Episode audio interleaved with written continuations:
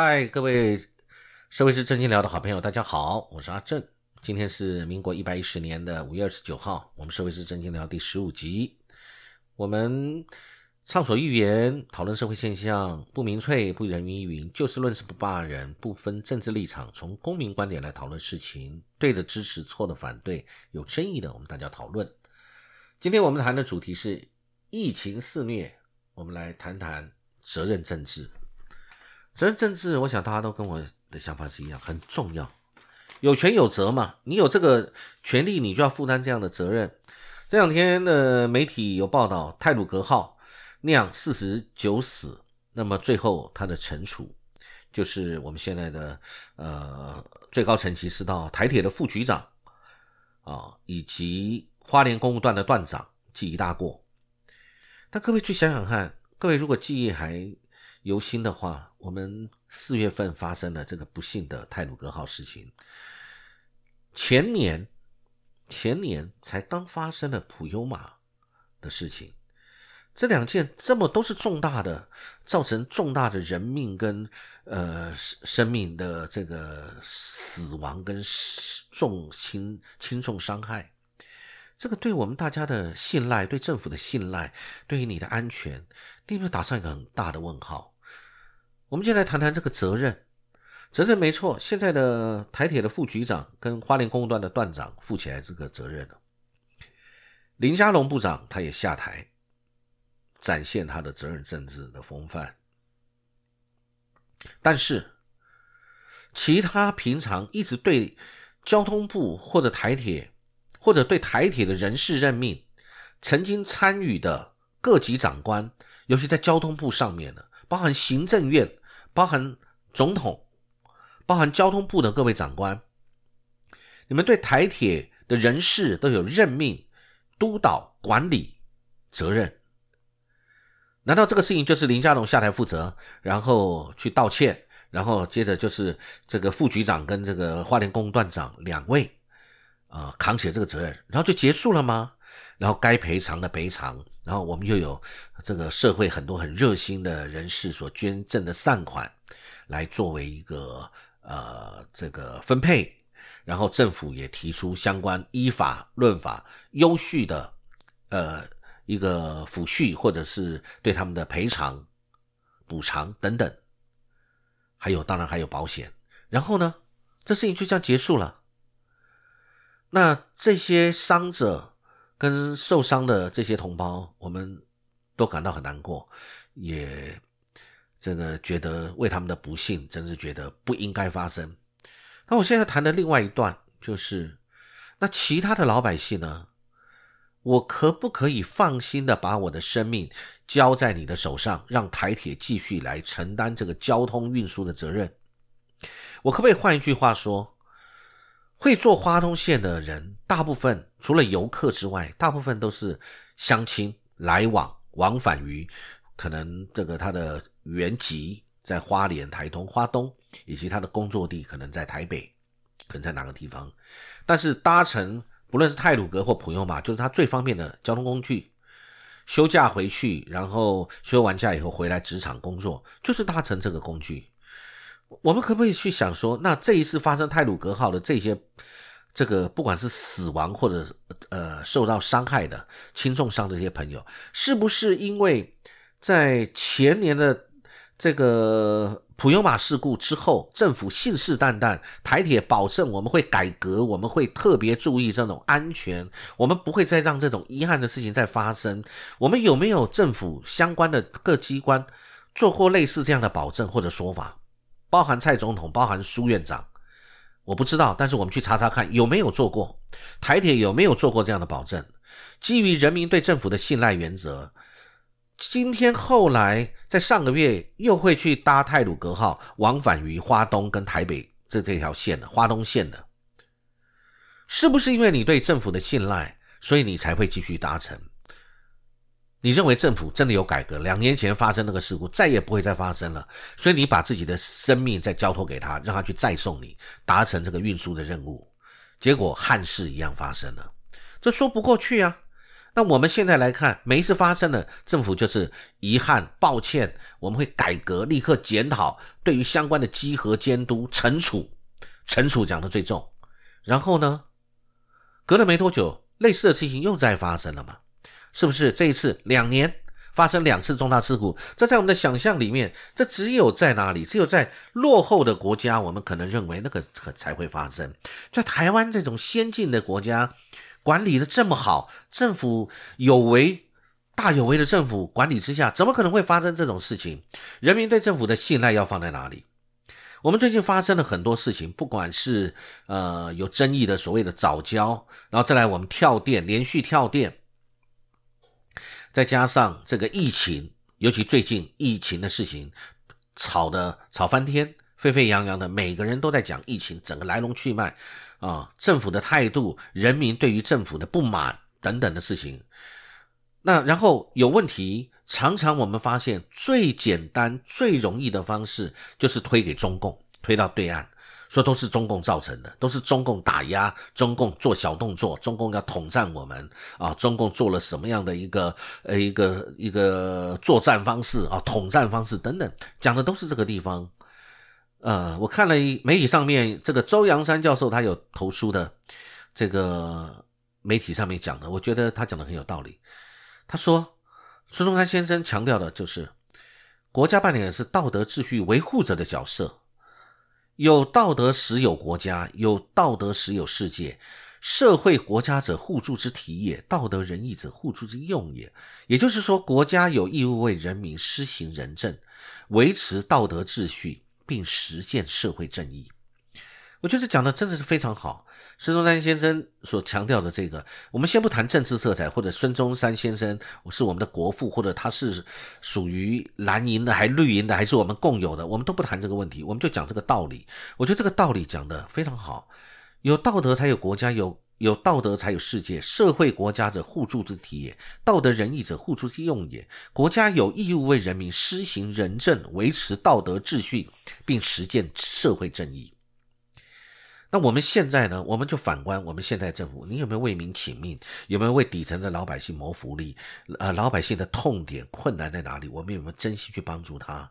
那么，还是我们只用在对于反对党或者是反对阵营的一个？呃，防堵或者甚至到打击，我不知道。那么，我我我们呃，他这个周教授谈的有一点，我觉得也很好。他讲，一九九零年代初，美国学者福山提出了一个历史终结的说法。他指出，自由民主终将取代其他意识形态，取得全面胜出。但是，时隔二十年，二十多年后，他就提出了修正。他指出，一个政治秩序良好的社会，我们就把它这个换置换到台湾。我们来看台湾好了，他说需要有三项构成要素，那就是第一个强而有力的国家，第二个法治，第三民主问责。我觉得这个讲的完全就讲到我们老百姓的心坎里面。国家要强盛，这是事实。从疫苗最近的采购战，大家就感觉得出来，疫苗你国家的实力不够，你的确才采购不到疫苗。这个讲并不一定是你有钱，你就一定买得到货。那个社呃世界秩序的维护或者利益的取得，那就是大国强权的角力。那我们台湾实力到哪里，我们自己知道。那么强而有力的国家是我们的目标，即使我们现在不够强，但是而且我们又在美中两个大强权之中，我们要找到自己的定位。那我们的国力现在到底算是几分，或者跟以前比起来，我们有没有更差，或者相？较于现在我们周边的呃整个亚洲的国家，我们有没有比较好？或者以前所谓的亚洲四小龙，现在我们到亚洲第几了？这都是我们可以去追寻的目标。但是当然，我想大家都会希望，不管是执政党或在野党，或者是老百姓或政府，都会希望国家是强而有力的。那在法治，法治这个问题，我今天就要打上一点问号了。我们的法治，让法治有没有不彰？法治有没有完全依法行政？还是给执政者相关很大的一个解释空间，让你在执行的时候可有可无，或者也可以也不可以？政府的态度取决于确，在我们的思考里面认为，政府你本来就应该是依法行政，法只有一个，法之外你要考虑的是情理。跟相关的现实，给老百姓每个人都心服口服，给反对你的在野党也心服口服。那然后你有哪边做的不对的地方，反对党要对你提出质疑，因为那是他的天职。在我们认为里面，这个事情就这样。然后法治、法律、法律之前人人平等，王子犯法与庶民同罪。我们不是一直都认为这就是法治吗？那实际上念法的人都会笑了啊！法治有这么简单吗？法不会受到相关其他的各其他的势力或者政治力量的影响吗？法不是有很多的空间可以因人设事或者可以来解释的吗？比如说疫苗好了。我们最近一直到最近在讲说，民间是不是要帮忙购买疫苗？政府的政策跟立场也是不断的在改变。一下是呃，民间你们自己去买啊，这个呃方向上是允许的，结果后来又是不行，要归中央统一管理。在同样的一个事情上面，你会发现政府。讲出来的事情不就是属于法律的一部分吗？你讲的一定是对的啊！你讲的一定是老百姓所期待的，而且认为是你经过综合判断，你是专家学者跟政府以及包包括相关的啊这个法律呃的解释跟法律的对于他的认定综合出来的一个结果，然后你会发言告诉老百姓，难道你讲话很随意吗？可以随便朝令夕改，昨日之我来否定今日之我？不会吧？应该是。就是什么就是什么，这不就是法治？那我们的法治现在有完整吗？有完备吗？法治有彰显吗？再来第三个，他谈到的这个民主问责，这就是今天我的重点。民主问责就是有权有责啊！你今天在民主制度下，我们一直自诩我们是最好的民主，但是民主选出来的票多的就一定是真民主吗？这个我想从很多的事情里面，大家可以来见证，也自己思考。现在我们这种模式选出来的民主，就是最好的方式吗？那个所谓欧美的人权制度，或者是民主制度，就一定是真民主、真人权吗？我想哦，这大家都可以来思考看看，那个是不是他自己的思维，站在自我的角度，还是站在一个宏观、公平、客观、公平正义的角度在看事情啊？所以民主问责重不重要？我觉得太重要了啊！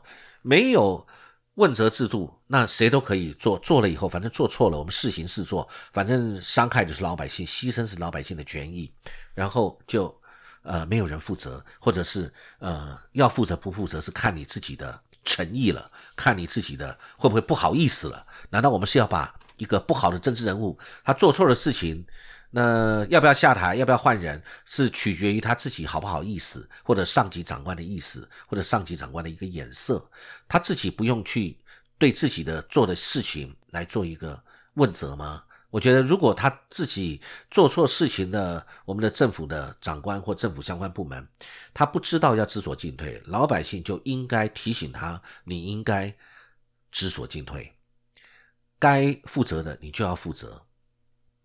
我讲最近就这两天，远见他做了一个网络上的民调，他是针对企业主跟中高阶主管的一个调查，那他在联合报披露出来他这一次的调查的结果。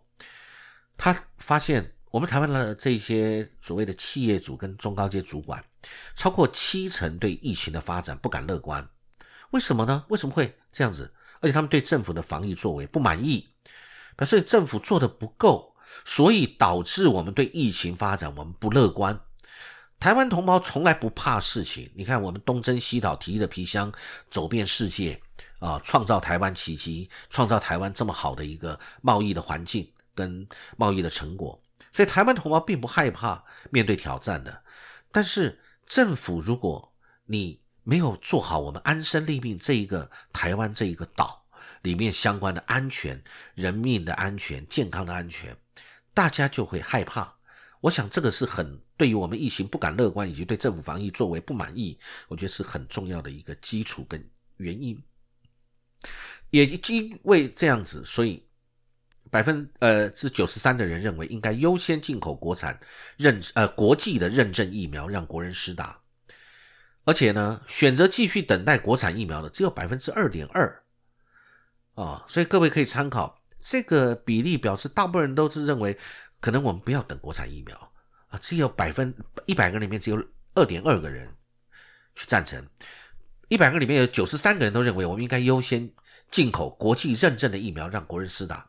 每天都有这么多的染疫人数，应该要尽快去施打。那么，那该不该去向大陆复兴制药集团采购德国制的 BNT 疫苗？因为，呃，这个大家现在知道，这个并不是大陆做的，这个 BNT 疫苗它是德国制的，只是由大陆复兴制药来去代理啊，它有大中华区代理权。那但是制造这个疫苗是德国制的。从以前到现在，我们对德国产品的品质跟德国人做事的严谨度，我想不用我我在这边多说，大家应该想法跟对于他们的肯定是差不多的。所以呢，百分之七十八点二的人受访者认为应该去采购德国制的 BNT 疫苗啊，所以呢，这就表示。做企业主或者是企业的高级主管，因为他们看的这个接触的层面比较广，他们对于商业行为上面需要的采购方、供给方以及经济环境各方面，他们可能比较了解，所以呢，他们的务实态度比较强，而且我想他们也不希望意识挂帅、意识形态挂帅啊，所以呢，虽然从这里面可以看到，那么我想。这个认为谁该负最大的责任，这就谈到了责任政治了。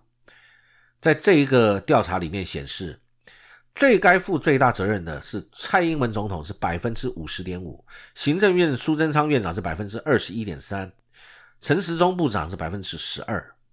可见，虽然陈时中每天站在第一线，但是企业主管们在远见这次调查里面显示的结果，还是蔡总统应该负最大的责任。那这个就是所谓的责任政治，有责有权就有责哦，而不会说有权无责，那怎么受得了？那怎么开玩笑？我想过去这一段时间也的确有很多的媒体或者相关各方面的力量，对于其实就两个，一个就是什么事情我们就是。对于中国大陆，我们就认为是他不友善。当然，我们不可否认，军机绕台对于台湾老百姓、对于中国大陆的观感是很差的。包含我在内，我们都觉得你怎么一天到晚你军机要绕台？那么，不过我在那边这个一起谈一下。呃，虽然军机绕台很严重，但是我觉得还没有到挑衅的地步，或者是我们这个用言语上挑衅两岸的。飞行员在台海上空，我们用这个情绪性的字眼来对骂或如何？我想他们是执行他们的任务，但是当然他们是受中共的这个军方解放军的这个指挥，他们今天来做这样的行为。那这个军机绕台，我们要讲绕台，还是说他到我们的西南角的那一块区域去不断的去做演练，或者去做什么事情？他们有他们的原因，但是因为他已经跟我们靠得很近，让我们的战机要疲于奔命，给老百姓的观感是的确是不好，这是事实。这一点我们也要在这边很公道的要讲清楚。那么，但是我们的很多的舆论在这一段时间，不但是缺水、缺电、疫苗，还有发生了我刚才讲的这个这个泰鲁格普悠马这两年发生的这些事情。我们整体的舆论，甚至有一些媒体，不晓得是特意的还是是很自然形成的，就是对我们的政府现在的政府很宽容，但是对中国大陆一直采取一种嘲笑、揶揄、敌对、不友善的态度。那我还是认为，你对于对岸的不友善，你可以应该是对事情，不要对人。人就是不要对大陆的老百姓，或者你要把它分得很清楚。你对于军机绕台这个事情你不高兴，跟我一样，我们表达对于中共的反对，但不是对中国人民。我我是觉得是这个部分可能是要很清楚的去划分。就像对岸，他对我们不友善的是他的这个中共当局，对岸的老百姓对我们友不友善？大家冷暖自知，以前很友善，最近因为网络的关系，各位在网络上常常看到两岸的网友的对骂，感觉起来不友善。那不友善，我们要想出来，那有没有办法变为友善？那为什么以前是友善的，现在不友善？那是什么原因造成对岸现在不友善，以及我们对他不友善？那是谁先不友善，还是互相持续在不友善？这个就是我们可以去思考的一点。那怎么解决？我们今天不谈，但是我们是点出这个现象，的确有在很多论坛 PTT 上面可以看得到两岸的网友的论战，谈的就是你军机绕台我不开心，那我说你台独我不开心，说你们怎么样，互相批评到一些很难听的字眼。这个其实就是民间之间产生的这种对立，这是好事情吗？其实我觉得这一点都不好。而政府不是应该想办法要去阻止这个事情？而但是现在我们好像遇到很多事情都推给中国大陆，因为无从查证。我的看法是这样的：你不好查证，中国大陆说不是，我没有。中国大陆有没有这么说？有啊，他说不是啊，这些不是我干的，我没有干这个事，我没有故意这个这个什么对你们台湾怎么样怎么样。但是我们还是说，对这些事情通通是你干的啊，你们在统战我们或如何？那当然，这次世界卫生组织里面的 WHA 的会议，我们没有办法参加。那。大家都认为是中国大陆，那我自己认为中国大陆跟这个也有关系。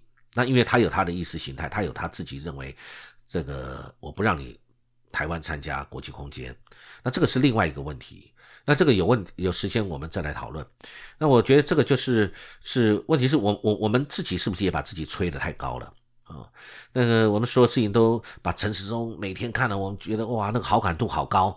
那蔡总统为为国为民，哇，好像被造神了一样。然后我们对于官员不能批评啊，我觉得好像感觉上不能批评，因为你批评就会有一种莫名其妙从哪里来的一堆声音，呃，对你开始做反批，对你开始做做对你的一些负面的一些声量可能会跑出来，所以大家都有一种。包含我在内吧，我觉得都有一种所谓的比较寒蝉的感觉。很多事情你要很思考，再三思量，你讲的话能不能这样讲，免得等一下大家常常网络上看到一句话被出征啊，就是有一些所谓的呃这个呃不知哪里来的特定的一些键盘后面的键盘手会开始对你产生一种。攻击行为或者大量的去对你产生一些批评，其实我我觉得我们台湾发生一些事情，我们不用甩锅，我们就面对它就好，不用说一定是中国大陆的或者是谁。其实你看，印度真的这次印度的疫情呢，一天几十万人，从之前四十几万、三十几万，现在这一天可能降到二十几万、十几万，但是一天几十万人的一个疫情。啊，这是不得了的！那死亡人数是多高？大家都在媒体上面看到了印度的惨状。印度呢，他在很多事情，在这个连焚烧尸体或者相关的后事的安排都没有办法把人走完一个很尊严的最后一程。这个是不真的是呃，海水没退以前，大家都不知道谁在裸泳，真的不知道印度疫情没有发生，才不会知道原来印度的防疫能力这么弱。啊，那当然我们很难过，印度发生这么严重的事情。但是你看，川普之前，川普之前也做了错误的决策，川普的决策为他自己的下台铺铺好了路。他在疫情发生的时候，他没有听专家的话，所以造成美国的染疫人数大量的上升。但当然后来他做了也做了一些事情，只是似乎在决策过程当中有一些缓慢或者错误。但是只要能够修正，都是好事啊。那所以我们。就知道，其实像印度、像美国，他们都发生这么严重的事情，还有欧洲哦，那像现在很严重的东南亚啊，都都是发生这些事情以后，然后我们尽快来应变。那但是应变就要有这个权力的人要负起这样的责任，不要做得好的功劳就是自己，做得不好的就甩给别人啊。在世界上有很多地方，通通是呃有一些历史因缘造成一些对立。那么你今天疫情好坏，你会甩锅给别人吗？你会甩锅给你的师弟吗？不会嘛？疫情就是你自己的事情，自己想办法去做好，想办法去把这些事情去搞定，就没有人会怪你了。那么我我们最后谈一下这个整个事情，从华航诺夫特那个时候，我们的那个机师检疫放宽三加十一。那么媒体跟很多人都这么认为，这就是本土疫情爆发的破口。